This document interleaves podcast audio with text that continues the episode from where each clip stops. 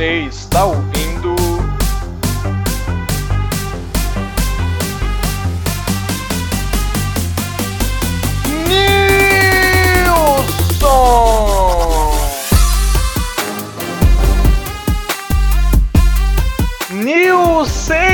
Nilceiros e Nilsetes de todo o Brasil, tudo bom com vocês? Eu sou o Matheus Jardes e aqui comigo eu tenho a presença do Igor e a gente está gravando o episódio piloto do nosso podcast Nilson. Futebol sem clubismo, porque aqui não tem clubismo, né, Igor? Não tem, Matheus, não tem. Boa tarde. Aqui é totalmente 100% sem clubismo, na maioria das vezes. Na maioria. Quando a gente consegue se controlar, não tem clubismo, né, Igor? É, dá pra dizer ali que talvez 95% das vezes a gente não consegue, mas tem duas vezes aí que dá, né? Não, mas aqui nós seremos profissionais. Igor. Não temos papas na língua e também não temos rabo preso com ninguém. Isso é importante ser falado, tá? Sim. Quem tiver que criticar Gaciba, tiver que criticar Cuca, a gente vai criticar. Dona CBF não vai escapar também, Não vai passar ilesa pela gente. pode ter certeza. Bom, nós tivemos na última semana o encerramento do Campeonato Brasileiro de 2020.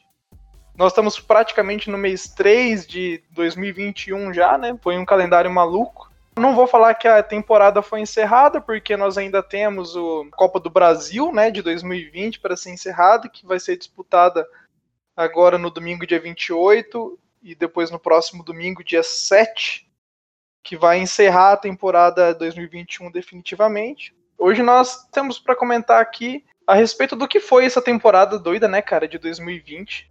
E se os times atenderam às nossas expectativas. No geral, não fugiu muito do que era o esperado no começo da temporada ali, né? Tanto em questão de campeonato brasileiro, Libertadores talvez. é, Não tô sendo clubista aqui, tanto é porque eu sou palmeirense, eu não achava que o Palmeiras ia ganhar. Se tem uma coisa que eu não achava, era que o Palmeiras ia ganhar essa Libertadores. É, Não esperava mesmo. Mas fora isso aí, Campeonato Brasileiro foi igual ao ano passado, né? O campeão. Talvez esse ano foi um pouco mais apertado. é, bem apertado, na verdade. Mas questão do, do final da tabela ali, quem levou era o esperado, os rebaixados também, né? Não, não teve nenhuma surpresa. Eu diria que zero surpresas, zero empolgação, no- principalmente na parte de baixo da tabela, né? É, Onde nós tivemos Vasco, Goiás, Curitiba e Botafogo. né? São nomes que desde o começo você olhava e falava, né? Uma coisa que eu acho muito engraçada é como que deve ser muito mais gostoso ser torcedor do Botafogo. Eu acho que é uma visão que falta na população brasileira é enxergar como é bom ser torcedor do Botafogo. E vou fazer um comparativo aqui com o torcedor do Vasco. Não sei se você lembra, Igor, lá no começo do, do ano, do ano não, no começo do Campeonato Brasileiro, o Vasco chegou a ocupar a primeira colocação.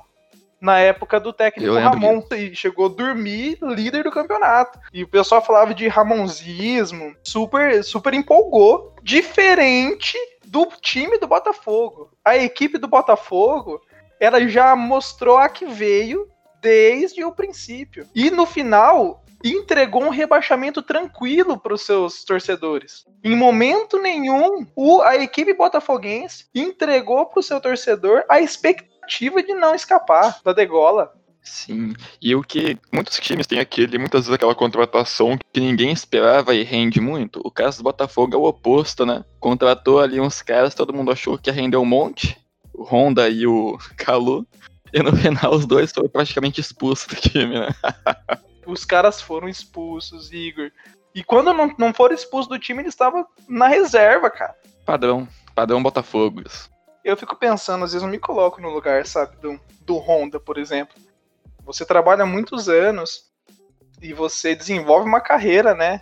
Uma carreira de sucesso dentro da sua profissão, que no caso do atleta Honda é o ser esportista do jogo de futebol, para no fim da sua carreira você se submeter a certas situações que não havia necessidade. Você vai parar num time que acaba sendo rebaixado de um campeonato que conta com times como, por exemplo, Fortaleza, Sport, Bahia, Atlético, Goianiense, Ceará, Todos esses que eu citei não foram rebaixados. E o atleta Honda foi rebaixado na reserva de um time que estava concorrendo com esses outros. É.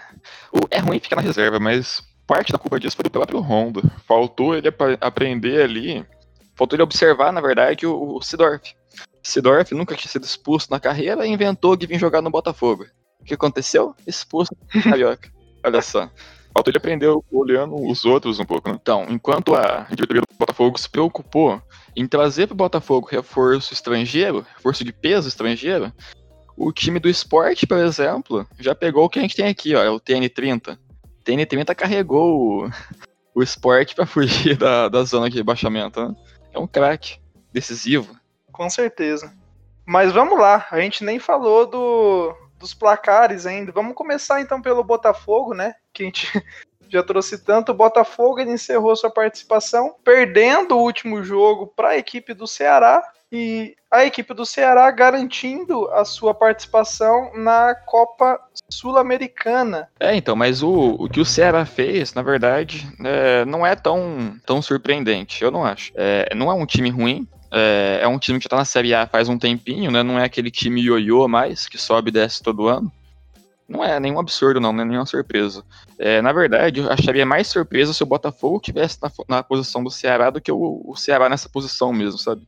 É, e eu concordo com você, Igor, mas eu tenho um pouco de, de rancinho do Ceará, porque existe uma figura no futebol brasileiro que eu sou muito fã, não é de hoje, que é o Lisca, antigo Lisca doido, que hoje é só Lisca. E o Ceará teve nesse período, se não me engano, lá em 2018, que eles mandaram embora o Lisca doido. Uma pessoa tão querida, uma pessoa que ela dá entrevista pra imprensa renomada de dentro da sua casa, fazendo churrasco, no conforto do seu lar. Então, é uma figura muito querida. Como treinador de futebol, não sei, na questão profissional, se deixa algo a desejar, mas uma pessoa tão querida assim não pode ser dispensada de uma equipe com, como o Ceará. Poderia ser ter uma figura mais amigável.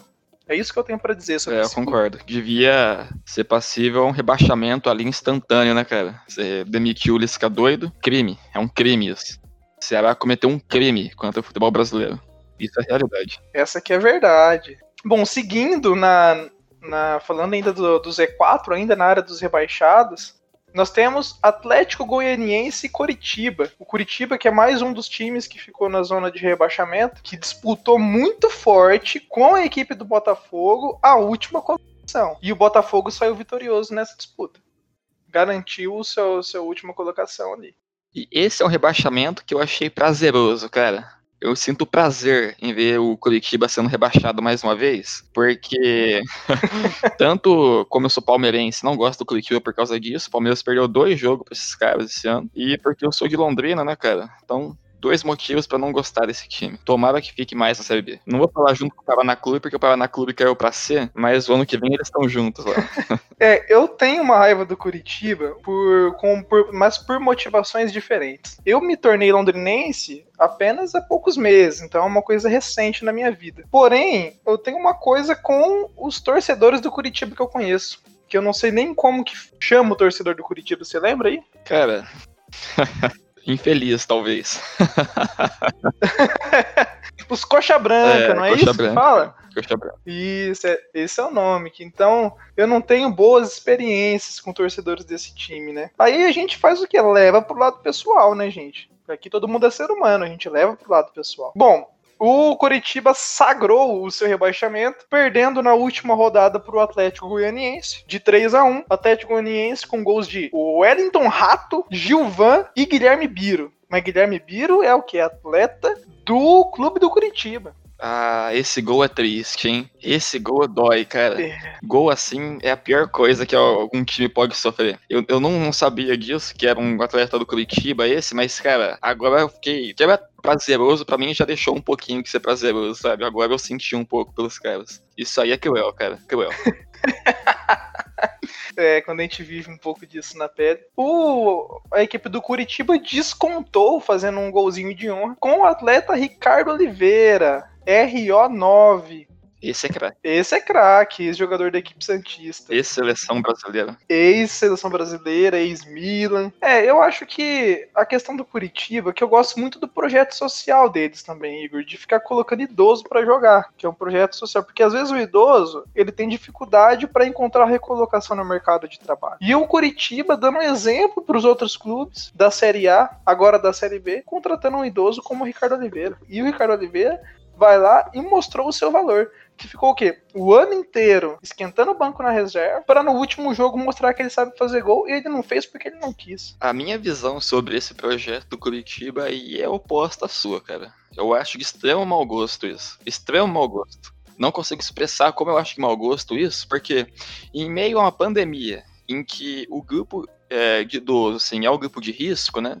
A população idosa sofre muito com o coronavírus, e o Curitiba fica lá expondo eles a um jogo de futebol, expondo a contato humano, arriscando a vida deles, cara. O Ricardo Oliveira, eu tenho quase certeza que ele não fez muitos gols esse ano justamente em protesto contra isso, cara. Que ele é um cara consciente. Ele sabe dos riscos que ele corre ali e eu dou razão para ele, cara. Eu dou razão para ele, tem que lutar contra isso sim, esse sistema aí. É, olhando dessa perspectiva, realmente faz sentido, faz sentido. Bom, seguindo aqui ainda na nossa zona de rebaixamento, temos a equipe do Goiás, que enfrentou na última rodada a equipe do Vasco Um jogo, eu diria, um tanto quanto deprimente, né, Igor? Um jogo que sacramentou o sofrimento das, das duas equipes, né? As duas equipes, ambas rebaixadas, concluindo os dois, o primeiro e o segundo rebaixado, respectivamente, na, na tabela de classificação. Foi um jogo que ficou 3 a 2 Gols de Cano pelo Vasco, dois gols do Ricardo, e o Goiás teve dois gols do Fernandão. Esse jogo, particularmente, eu tava num hype pra esse jogo, cara. É, eu tava na expectativa. Passei a semana toda pensando nesse jogo. Eu tava na dúvida se o Vasco ia ou não ser capaz de fazer os 12 gols necessários. Até que terminou o jogo, eu percebi que o Vasco não era capaz. Mas ficou perto ali. É três, ó. Faltou só alguns, só. Uns nove. mas também não podia, mas também não podia ter tomado dois, né? Ah, mas isso aí é detalhe, cara. Isso aí. É, eu se sou, eu se sou coordenador da CBF. O Vasco faz 12 gols, precisando fazer 12, e toma dois, eu invalidaria esses dois gols da equipe adversária em mérito à equipe do Vasco ter feito 12 gols em apenas um jogo, coisa que praticamente não fez no campeonato inteiro, somando todos os jogos. Mas é, difícil, cara. eu não tenho força pra comentar desse tipo. Eu, mas eu entendo o seu sentimento, porque o futebol tem muito disso, né? É que a gente não pode deixar de acreditar. A primeiro momento, quando você fala assim, ah, o Vasco tem que tirar 12 gols de saldo. A primeiro momento você até dá risada, você fala, ah, gente, que isso? Possível. Como que vão tirar 12 gols de saldo numa, no último? Não dá. Mas aí, com o passar dos dias que você vai digerindo a informação, você vai processando, você entra em suspensão de descrença. Porque você fala, não, pera lá, porque a gente tá falando de futebol. Às vezes rola uma mala branca, rola uma mala preta, às vezes isso acontece. A gente nunca pode duvidar desse esporte tão maravilhoso que é o, o, futebol. E soma tudo isso aí com o fator germancano e você tem 50% de chance ali, cara. Muito perto mesmo. É, é 50% de chance, que é 50% de acontecer e 50% de não acontecer. É simples, é uma conta básica. É, dessa vez, o 50% de não acontecer prevaleceu, cara, mas quem sabe em 2023, nessa mesma rodada 38, que eles provavelmente vão estar nessa mesma posição, pode ser que dê certo, cara, pode ser que dê certo. Bom, e seguindo aqui na tabela, o que eu acho legal da tabela do Campeonato Brasileiro é que são 20 posições. Dessas 20, 18 posições proporcionam fortes emoções. Pode ser classificação pela Libertadores, pode ser a classificação para a Sul-Americana, para a Copa do Brasil, ou até mesmo rebaixamento,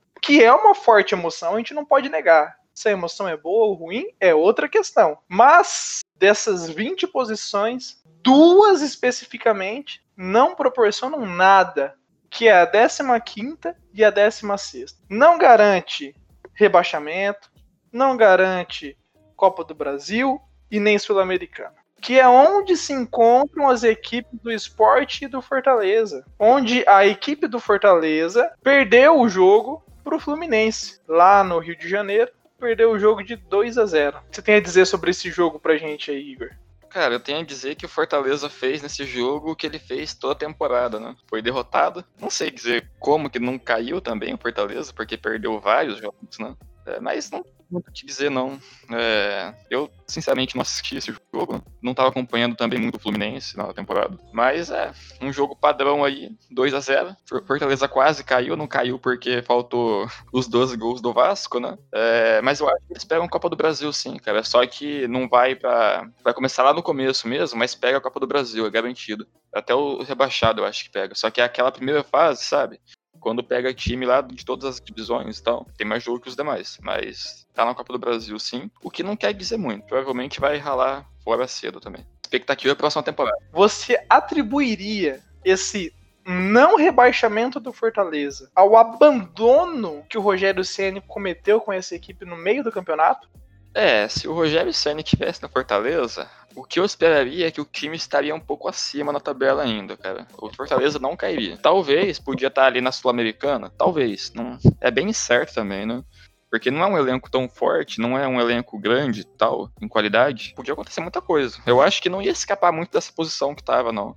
Talvez ia variar um pouco, umas duas, três posições para cima, mas no, no geral, final da classificação ali que eles conseguiram a temporada, eu acho que seria mais ou menos isso mesmo. Queda não aconteceria. Também acho assim, teria chance de classificar para Sula, mas também duvido um pouco. O que, que você acha? Eu acho que a saída do Rogério Ceni prejudicou sim um pouco da equipe também. Eu acho que ela poderia almejar coisas maiores, até porque se eu não não estiver enganado, quando o Rogério Ceni estava na equipe do Fortaleza, ela estava ali beirando a, a zona de classificação para pré-Libertadores, né? Tava ali acima de décimo. Aí depois decaiu. É, agora não tem como a gente saber como seria se o, o técnico Rogério tivesse permanecido, né, na equipe. É difícil dizer, até porque além do Rogério sair, teve a ascensão de outros times, né? Igual o Corinthians, o Bragantino, o Grêmio, subiram bastante também na classificação o Atlético Paranaense assim, ao mesmo tempo que o Fortaleza caiu um pouco, teve outros times que subiram bastante, né? Até por isso é difícil dizer mesmo. Mas eu acho que, assim, eu concordo que tá um pouco melhor.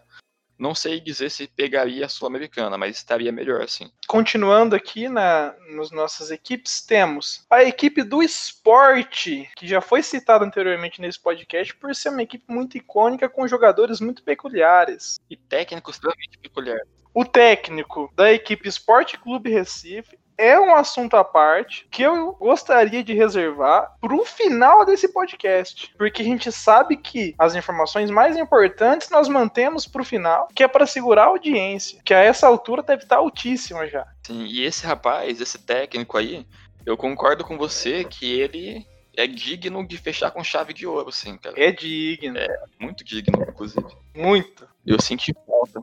Senti falta dele no futebol brasileiro, cara. Eu senti. Mas vamos lá, mas vamos, vamos focar aqui no jogo de encerramento. Clube Atlético Paranaense e Esporte Clube Recife. O jogo aconteceu em Curitiba. O jogo ficou 2 a 0 pro Atlético Paranaense, com gols de Nicão e Léo Cittadini. Dois jogadores conhecidos pela sua passagem, ambos passaram pela equipe Santista, né? Equipe da Vila Belmiro e hoje ocupam as suas posições no Atlético Paranaense. O que, você tem a dizer sobre essas equipes e esse jogo, Igor? O Esporte Clube Recife eu não vou nem falar muito, porque senão eu vou acabar inevitavelmente entrando naquele assunto que por hora a gente não vai tocar, uhum. que é o grande técnico do clube. Vou deixar isso um pouquinho para depois. Além do, do grande técnico que eles têm, né, eles têm um grande meia também, um rapaz decisivo. E até tô surpreso dele não ter decidido esse, esse jogo, cara. Quando eu vejo aquele cara o nome daquele cara na escalação, eu já sei que aí vem coisa. Aí vem coisa, cara. Grande TN10. TN10, Thiago Neves. É uma figura, né, do, do futebol brasileiro. Há anos ele tem se envolvido em, em equipes que é, o fazem parar na mídia por algum motivo. Eu diria, Igor, que a equipe Sport Recife não cumpriu com seu objetivo para a temporada de 2020. Porque sendo uma equipe com visão, uma equipe que pensa no seu futuro, uma equipe que planeja o futebol, planejamento de futebol, a permanência dessa equipe na Série A vai contra o planejamento. Quando a equipe Sport anunciou o meia Thiago Neves 10, eles escancararam ao Brasil qual era o seu objetivo na temporada, que era o quê?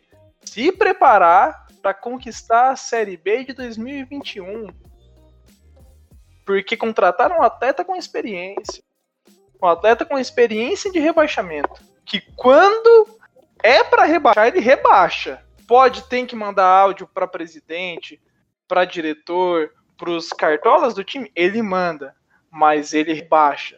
Ele garante o rebaixamento da equipe. Que infelizmente a equipe do esporte não proporcionou esse ambiente para ele realizar o trabalho. É isso que eu tenho a dizer. Que o esporte, sim, queria, estava focado na conquista da Série B 2021 e não em permanecer na Série A. O que, que você acha disso? Eu concordo, cara. É inegável que esse atleta é um atleta que corre atrás, só que ele não trabalha sozinho, né, cara? É, ele não vai conseguir fazer tudo sozinho. Eu diria que a diretoria do Esporte Clube Recife até tentou. Até tentou contribuir com o técnico, tentou contribuir. Só essa contribuição do técnico, na verdade, já é uma grande contribuição. Mas no final não foi o suficiente, até porque as equipes do Curitiba e do Botafogo estavam mais empenhadas nisso, né? Também não dá para dizer que ah, o Esporte Clube Recife não atingiu o objetivo por incompetência. Um pouco mas também a gente tem que dar, dar o braço torcer pro esforço dos outros quatro clubes que conseguiram, né, cara? Assim, uma quantidade limitada de vagas. Se os outros se esforçaram mais, conseguiram ali ter um desempenho melhor nesse objetivo, mérito para eles também. Aí você falou. É porque eu tenho essa coisa de ser negativo. Eu já vou apontando os deméritos. Na verdade, foram mérito das outras quatro equipes que conquistaram o rebaixamento. Tão sonhado acesso. Né? Acesso à Série B. Pois é, cara. O Léo, o Léo Citadini até fez a parte dele, né? Deixou o golzinho dele contra o esporte. Léo Citadini, quero falar sobre esse rapaz um pouco. Ele defendeu as cores alvinegras, né? No decorrer das temporadas 2018 e talvez no 2019 eu não lembro, pra ser sincero. Mas tem um jogo específico, Igor, você vai lembrar porque você estava na mesa do bar comigo. Santos e Palmeiras em 2018. Esse rapaz, o Léo Cittadini, ele entra no jogo, lá assim, lá nos 35 do segundo tempo, um jogo onde a equipe Santista estava sendo derrotada, e a opção do técnico, que se não me falha a memória, era o Jair Ventura, coloca o atleta Léo Cittadini, que entra em campo com uma cara de cansado, uma cara de quem não dorme há três noites seguidas e correr uma maratona. Uma olheira abaixo do nariz, abaixo do nariz. O atleta entrou em campo com a mão nas costas, Igor. Visualizem isso. O atleta, eu quero que os ouvintes visualizem um jogo onde uma equipe está perdendo e a solução do técnico é colocar um atleta que entra em campo desnutrido, cansado, com as costas e suando aos 35 do segundo tempo sem ter jogado um minuto sequer. Isso aí, na verdade, é sinal de que ele treina muito, cara. Um treinamento em excesso ali, desgastou o atleta. E foi isso que aconteceu. Eu vou defender esse rapaz. Eu defendo esse rapaz sim, é um grande craque. E eu lembro que ele fez gol na final da Copa do Brasil Atlético Paranaense contra o Internacional, cara. Um grande jogador esse. Nesse jogo que você citou, eu lembro desse jogo e ele contribuiu muito pro resultado também. Eu acho jogador decisivo, cara. Você quer segurar a derrota? Você mantém o jogador em campo. Na sequência da tabela temos a equipe do Bahia, que enfrentou a equipe Santista, a equipe da Vila Belmiro, lá na Bahia mesmo, e derrotou pelo saldo de 2 a 0 Ganhou de 2 a 0 do Santos com gols de Rossi e. Atenção, Alisson. Repare que eu não disse Alisson. Eu disse Alisson. Com E. É, o, o time do Santos, na verdade, é um time acostumado com jogo grande, né, cara? É um time de jogo grande esse. Esse jogo do final de temporada já não disputava posição alguma mais. É, não vou nem contar como uma derrota pro Peixão, cara. Não vou nem contar como uma derrota pro Peixão, porque não é o tipo de jogo do Santos, entende? Não é o jogo que o Marinho pega ali e carrega. Não, é só mais um jogo ali pro, pro pessoal só cumprir tabela mesmo.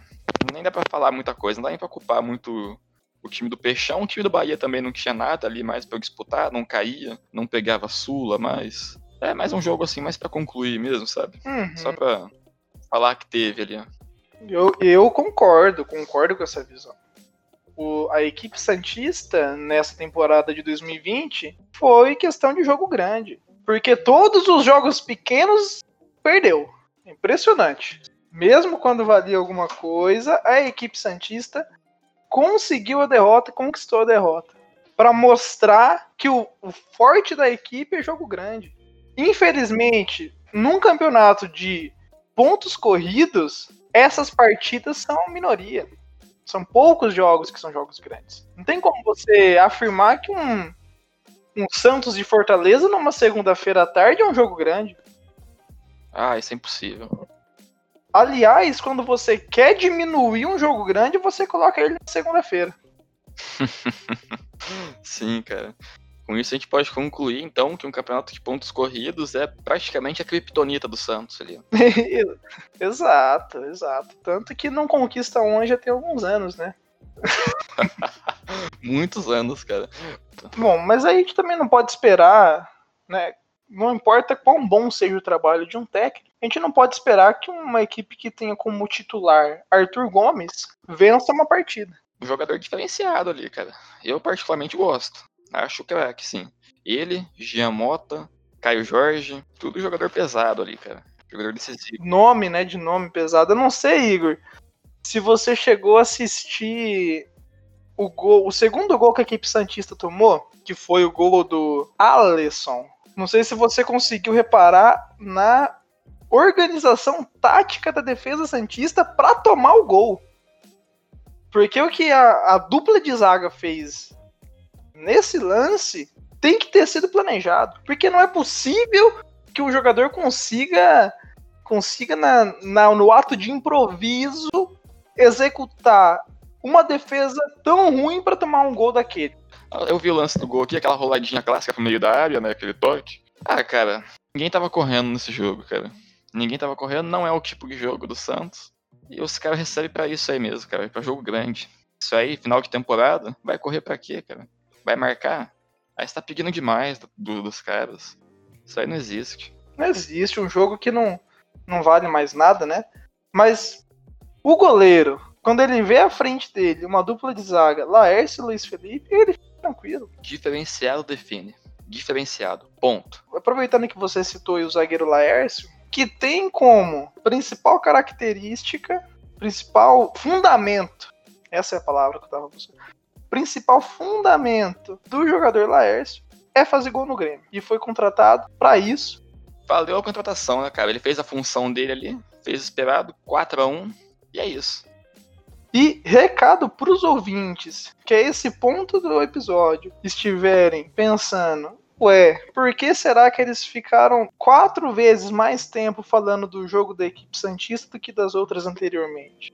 Não é clubismo. Eu quero deixar claro que isso não é clubismo. Não é porque eu torço pro Santos, não. É porque o espetáculo, a partida foi muito. foi bem mais recheada de pontos a serem comentados do que as outras. Não vem acusar a gente de clubismo. É, e só para deixar mais evidente isso, a gente passou todo esse tempo falando do Santos e a gente não tocou no nome Soteudo. Então, é, só para deixar ainda mais um pouquinho mais evidente, por mais que ele pode não ter participado muito desse jogo especificamente, mas é um personagem do time. Então a gente tinha muito mais comentar desse jogo que a gente acabou deixando ali, é, a gente acabou preferindo omitir para não ficar muito Santos, isso aqui, senão fica só Santos, só Santos, só. Entende? Daqui a pouco vai começar a aparecer gente falando assim: é, mas vocês falam muito de equipe Santos, você fala muito, vou pegar uma equipe aleatória aqui.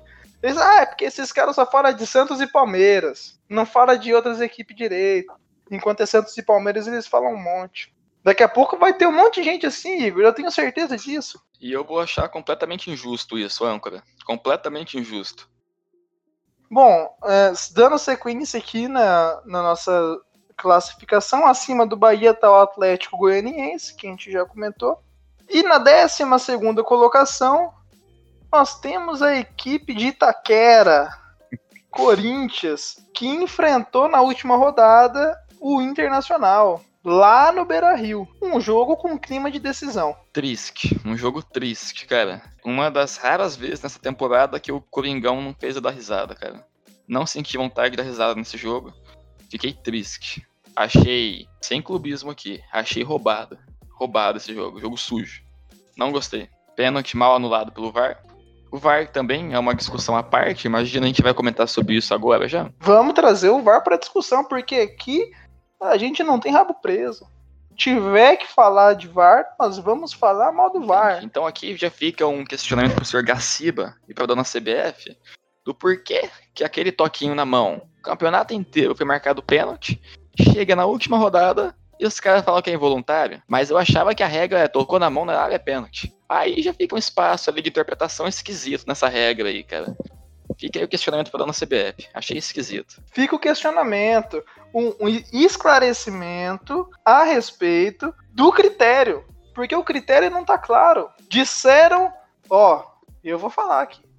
Vou falar aqui. Pra temporada 2020, eles implantaram que bola na, na mão dentro da área é pênalti. Para não ter mais discussão. Se é justo, se é injusto, é outra discussão.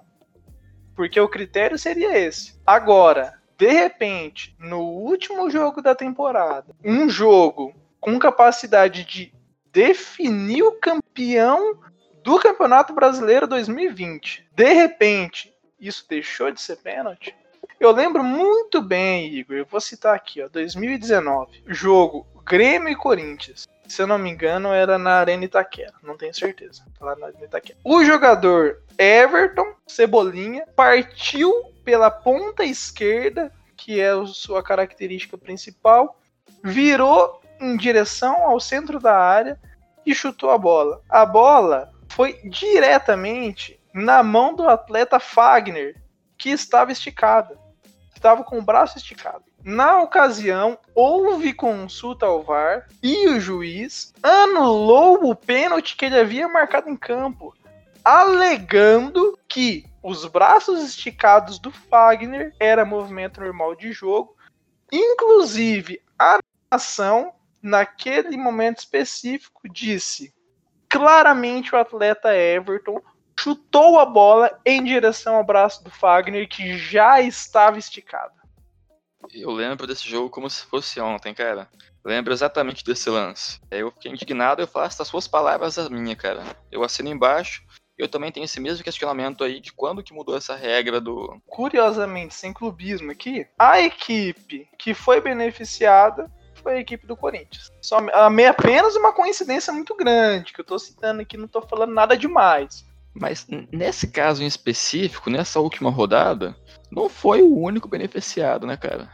Estranho, mas com, com o VAR acabou ficando no empate, né? Injusto. No empate pelo jogo, não só por esse lance. Era, tava muito mais pro Inter ganhar o jogo, né? O Cássio catou umas bolas também. Aí é mérito dele, né? Catou na, na limpeza aí. Não, não teve nada de esquisito nos lances, né? E no final ficou 0 a 0 mesmo. Um gol anulado no último lance também, né? Eu gostaria de aproveitar que você citou o atleta Cássio, que ele está parece que aos poucos, porque assim, o Cássio no decorrer da temporada foi muito criticado pela torcida corintiana. Mas parece que aos poucos ele tá voltando a ser o Cássio que a torcida admirava. Eu vi que nesse jogo aí ele fez um dos seus lances clássicos, Igor. Clássicos. Que é fazer a defesa e ficar deitado no chão com a mão na costela enquanto levanta a outra mão. É, eu acho que essa costela do Cássio aí é algo que o departamento do Corinthians devia ver, hein? O departamento médico do Corinthians devia dar uma atenção maior para essa costela dele aí, cara. Porque isso aí pode acabar se agravando a qualquer momento, porque, como você disse, é clássico dele isso, não é a primeira vez que ele sente essa costela, né? É, e costela é algo perigoso ali, cara. Questão de segurança do atleta mesmo. Olhando esse jogo da perspectiva do clube do Corinthians, me estranha tamanha raça. Um jogo que não tinha valentia nenhuma para a equipe. Os jogadores entregando a alma, entregando seu sangue dentro de campo do ponto de vista da equipe do Internacional, que encerrou sua participação no Campeonato Brasileiro na segunda colocação, jamais vi na minha história de vida e vendo sobre campeonatos anteriores, jamais passou tanto pela linha do quase como essa equipe do Inter passou nessa noite até quinta-feira do dia 25 de fevereiro de 2021 porque foram, se eu não me lembro, se eu não tiver enganado nas minhas contas aqui, foram dois gols anulados, além do pênalti que tomaram deles. Então, Jamais uma equipe esteve tão quase para ganhar um campeonato como a equipe do Inter teve nessa noite. É, falando de internacional um pouco, né? É, fracasso define, cara. Fracasso define. Porque por mais que ficou no quase, mas foram vários quases, né? É, quase ganhou do Corinthians para ganhar o campeonato, quase empatou com o Flamengo, quase não perdeu do esporte em casa. É triste, cara, é triste. Mas assim, por mais que a gente comentou aqui que foi um, o VAR foi esquisito nesse jogo, não dá para tirar também o demérito do clube do Internacional nessa partida, cara. Aquele jogo contra o Sport, eu lembro muito bem que o Flamengo tinha perdido na rodada também, e era a chance de disparar ali na, na classificação. E aí os caras vão e perdem pro time do, do técnico, que a gente ia comentar depois, é o grande técnico do Sport Clube Recife, vão e perdem em casa por 2 a 1 para esse time. Sendo que um empate ali já daria o título pro Internacional. É, então, assim, segundo lugar merecido também, cara. Muito merecido. É, esse, esse campeonato teve, teve isso, né? De um time louco para entregar o título pro outro. Impressionante. Os quatro primeiros times da classificação ali passaram por isso o campeonato todo, né? São Paulo, que ficou ali na frente um tempão, e decidiu que simplesmente ia abrir mão da taça. Perdeu vários jogos ali pelo motivo de que, por que não perder? É, o Atlético do Grande São Paulo também, né? É, mas a gente vai falar sobre eles depois, né? Vamos deixar isso depois. Nossa, eu tô ansioso para chegar no Atlético de São Paulo. Sabe como que eu tô ansioso?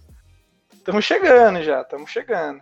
Vamos lá, então, assim, sobre essa, sobre essa partida, acredito que fique o gosto amargo para a equipe do Internacional, que né, foi cruel com seus torcedores, de um dia ter alimentado a esperança de ser campeão, tendo conhecimento da equipe, que é uma equipe que tem as suas limitações. Várias, inclusive. Foi cruel, sim, com seus torcedores, em fazê-los sonhar com um possível título. É, não, não tem mais muito o que falar. Acho que você definiu muito bem, cara, como que foi a temporada deles. O Abelão realmente foi cruel nessa.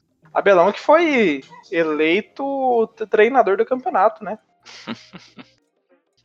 que já mostra o nível. Isso que é legal. Isso que eu gosto. Você elege o treinador do campeonato, você já mostra o nível de como é que foi. Grande campeonato. Grande temporada Grande. essa também. Merecida taça pro Abelão. É isso. Desse, desse jogo não tem mais muito o que falar. Fica aí a tristeza, né?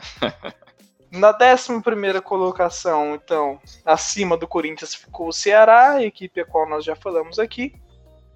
E na décima colocação nós temos a equipe do Bragantino, treinada pelo Rodrigo Barbieri, que foi e a equipe do Bragantino enfrentou o Grêmio lá em Bragança Paulista para encerrar esse campeonato. É, a gente até chegou a comentar já um pouquinho desse time. Depois que o Barbieri assumiu, teve um. subiu bastante na classificação. Eu lembro que até certo momento ele estava na, na, zona de rebaixamento, né? E acabou pegando uma Sula brigando pela taça, pela vaga na Liberta, né? É, eu, assim, sinceramente, é, eu não esperava que o time ficasse lá embaixo igual estava no começo do campeonato. Tava achando esquisito.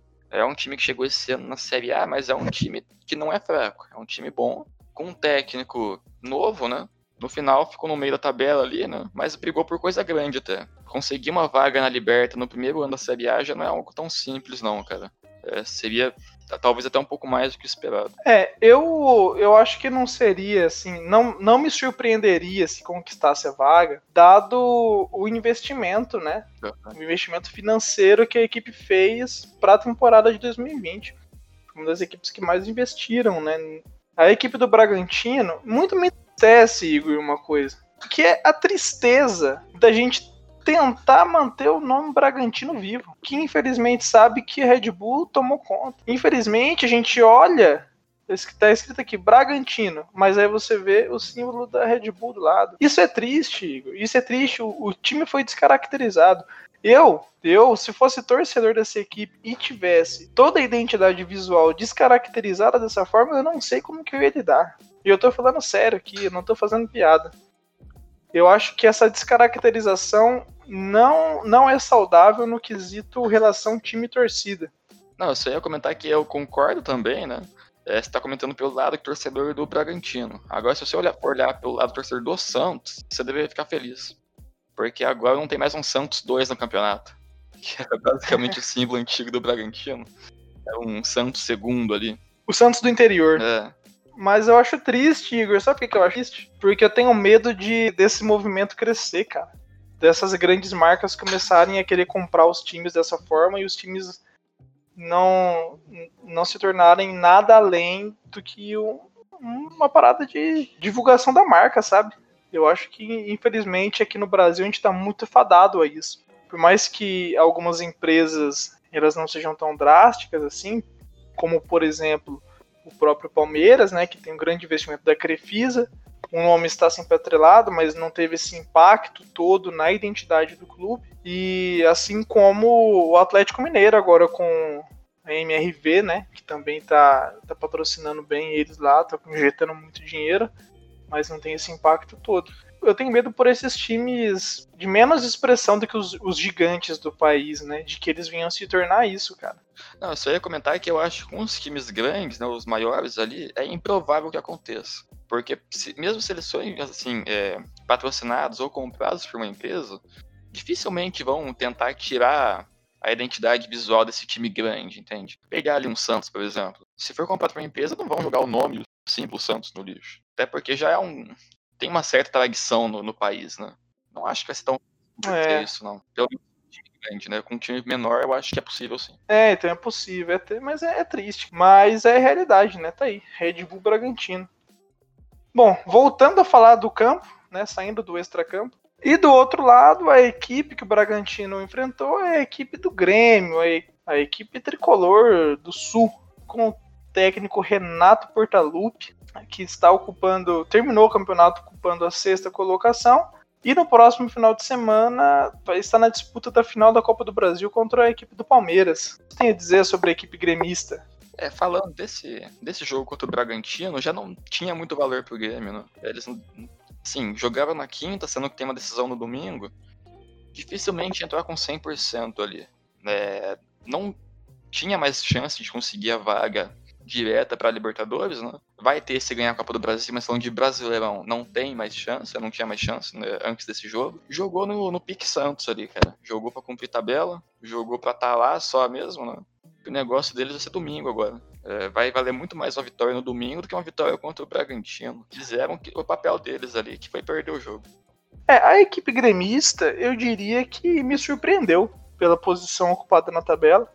Eu não acho que o time do Grêmio é um time bom eu acho que principalmente na defesa ali são muitos jogadores que já tiveram, que já passaram pela sua melhor fase e hoje tá mais caminhando pro fim de carreira mesmo. É, no ataque tem o Diego Souza também, né, que é mais ou menos nesse caminho que você falou. E na defesa, eu acho que você comentou um pouco mais da defesa, porque você tem uma certa familiaridade com aqueles atletas, né? Três deles ali mesmo são bem chegados seus, né? Ah, tenho vivência, tenho vivência. Você tem algum preferido ali? Ah, o Vitor Ferraz, com certeza. Esse Vitor é um Ferraz é meu preferido. Ah, é o mito, né? O mito, meu velho. Quem que não lembra daquele gol de falta que ele fez nos acréscimos contra o Botafogo? Decisivo, cara. Jogador decisivo, Igor, demais. Vale ressaltar um jogador evangélico que não xinga o juiz. Um jogador que não deixa que da sua boca saia um palavrão. Que não prolifera palavras de baixo escalão. Como que esse jogador ocupa a posição de capitão de uma equipe tão grande como a equipe do Santos? Como que um jogador desse vai bater, colocar uma pressão no árbitro? Não tem capacidade, Igor não tem capacidade. E infelizmente, enquanto esse atleta permaneceu na equipe Santista, ele usava a faixa de capitão com Z.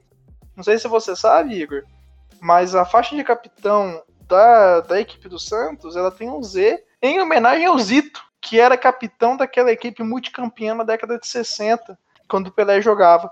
E resolveram fazer essa homenagem para ele, colocando o Z na faixa de todo capitão, porque ele era um cara que ele brigava, que ele xingava, e ele xingava até o Pelé. E é essa que, isso que eu queria deixar registrado aqui nesse podcast. É, é, essa homenagem, né, essa faixa de capitão que um dia foi usada pelo Zito, eu diria que ela foi bem representada pelo grande Vitão, cara. Vitão usou muito bem ali e liderou o Peixão ali para dois vices, né? Copa do Brasil, brasileiro.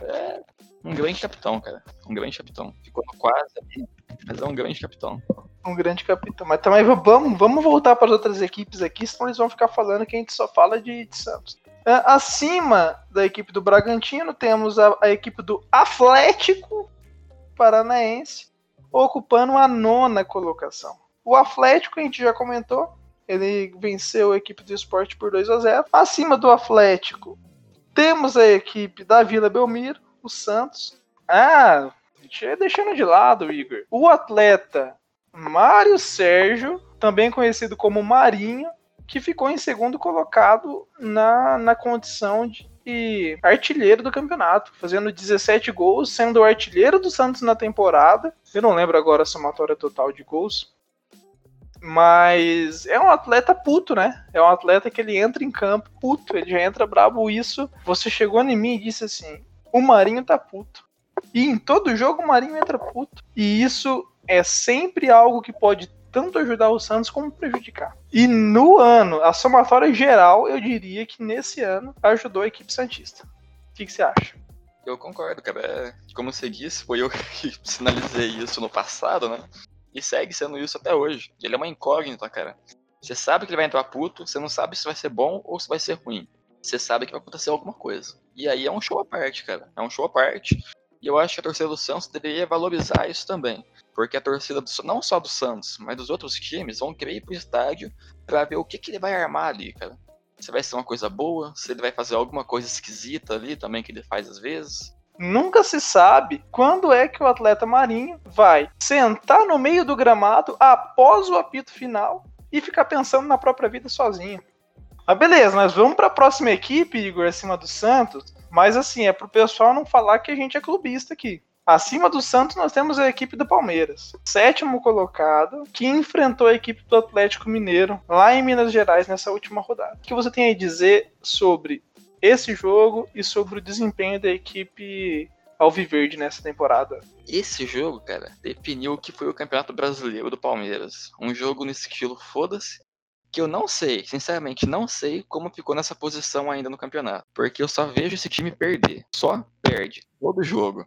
Só perde, cara.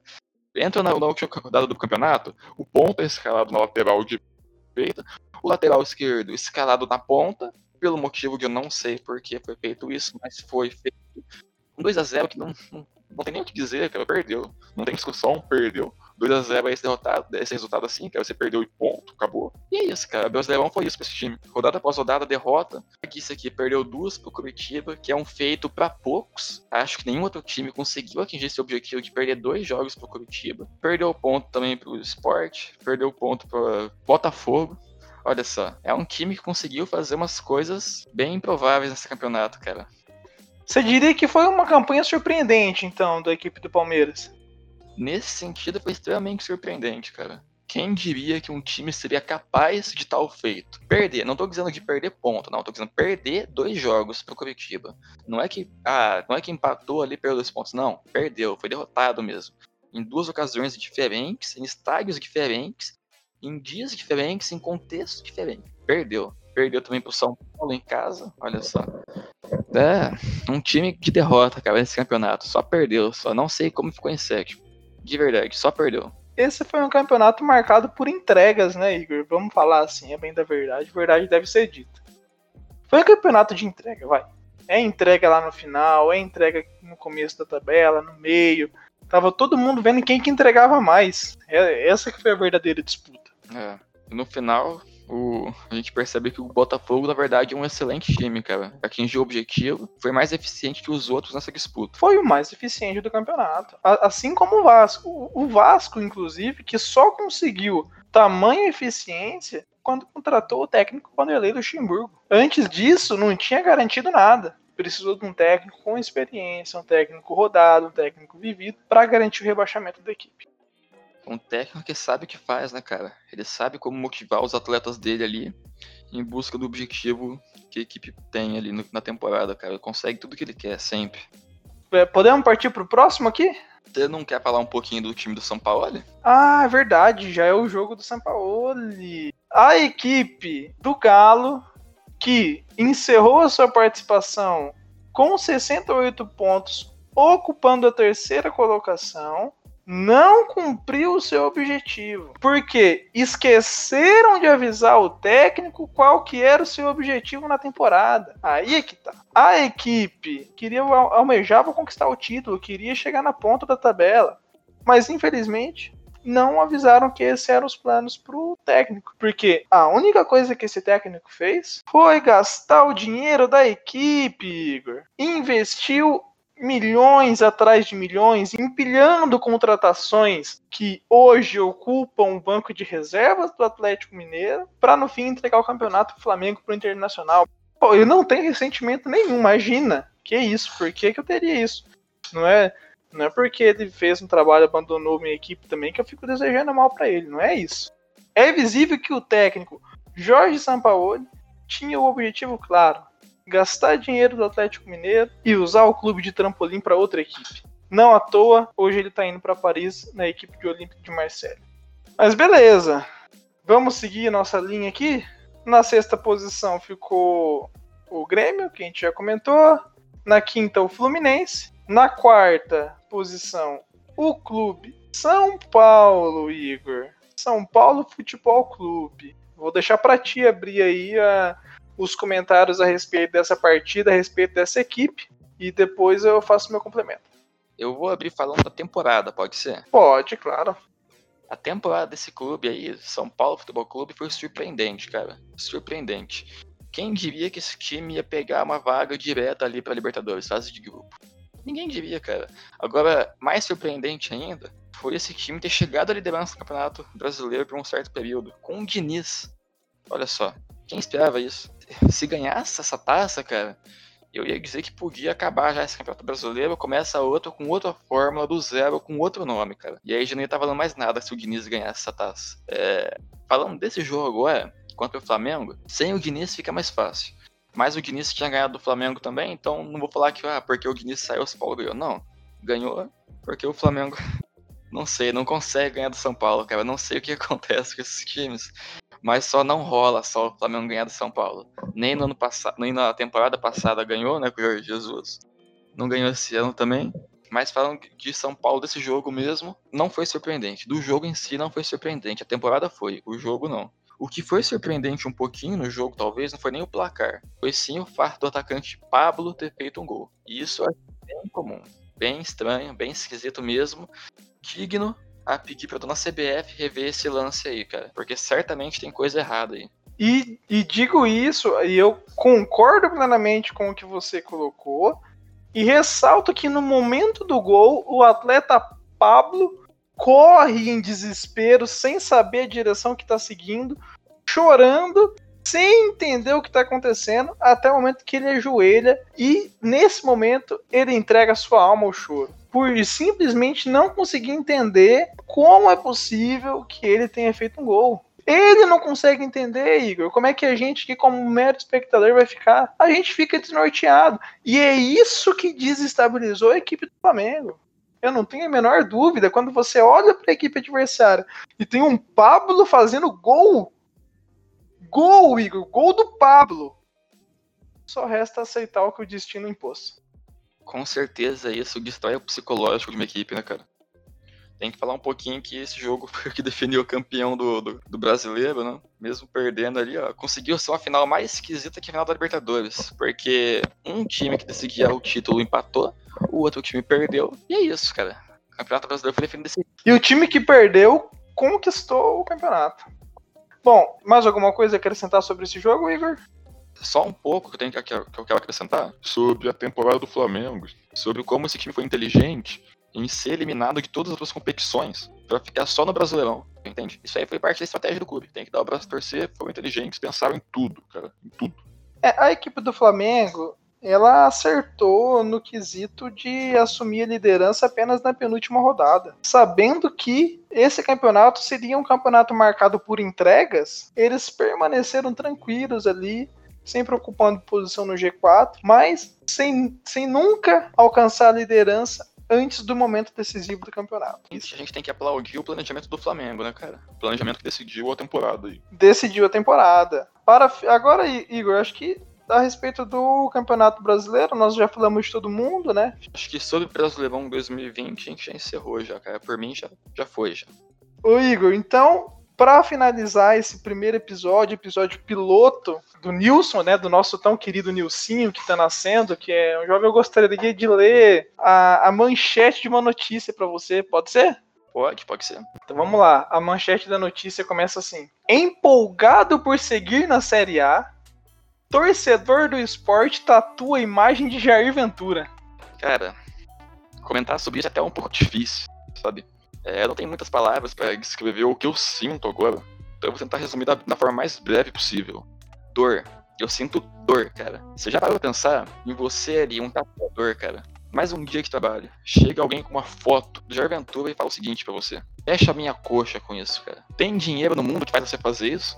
O Jair Ventura, todo ensopado de champanhe. O, a pessoa que escolheu a imagem pegou justamente aquele momento da comemoração do esporte em que estão dando um banho de champanhe no, no técnico Jair Ventura. Técnico Jair Ventura eternizado na pele de um torcedor.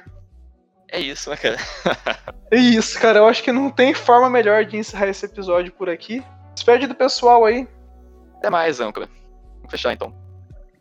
Até mais, Igor. Até mais, newseiros e newsets de todo o Brasil. Muito obrigado por terem ouvido até aqui. E só para deixar registrado, sigam a gente lá na rede social. O nosso Instagram é Nilson Sem Clubismo. Podem comentar com a gente o que vocês acharam, o que vocês acharam do áudio, o que acharam do episódio. A gente tá aqui para ouvir, mas também é para tratar a gente com carinho, porque a gente não quer gente tratando a gente mal também. Eu quero salientar isso aqui. Não é porque a gente tá dando abertura para falar mal que tem que tratar mal.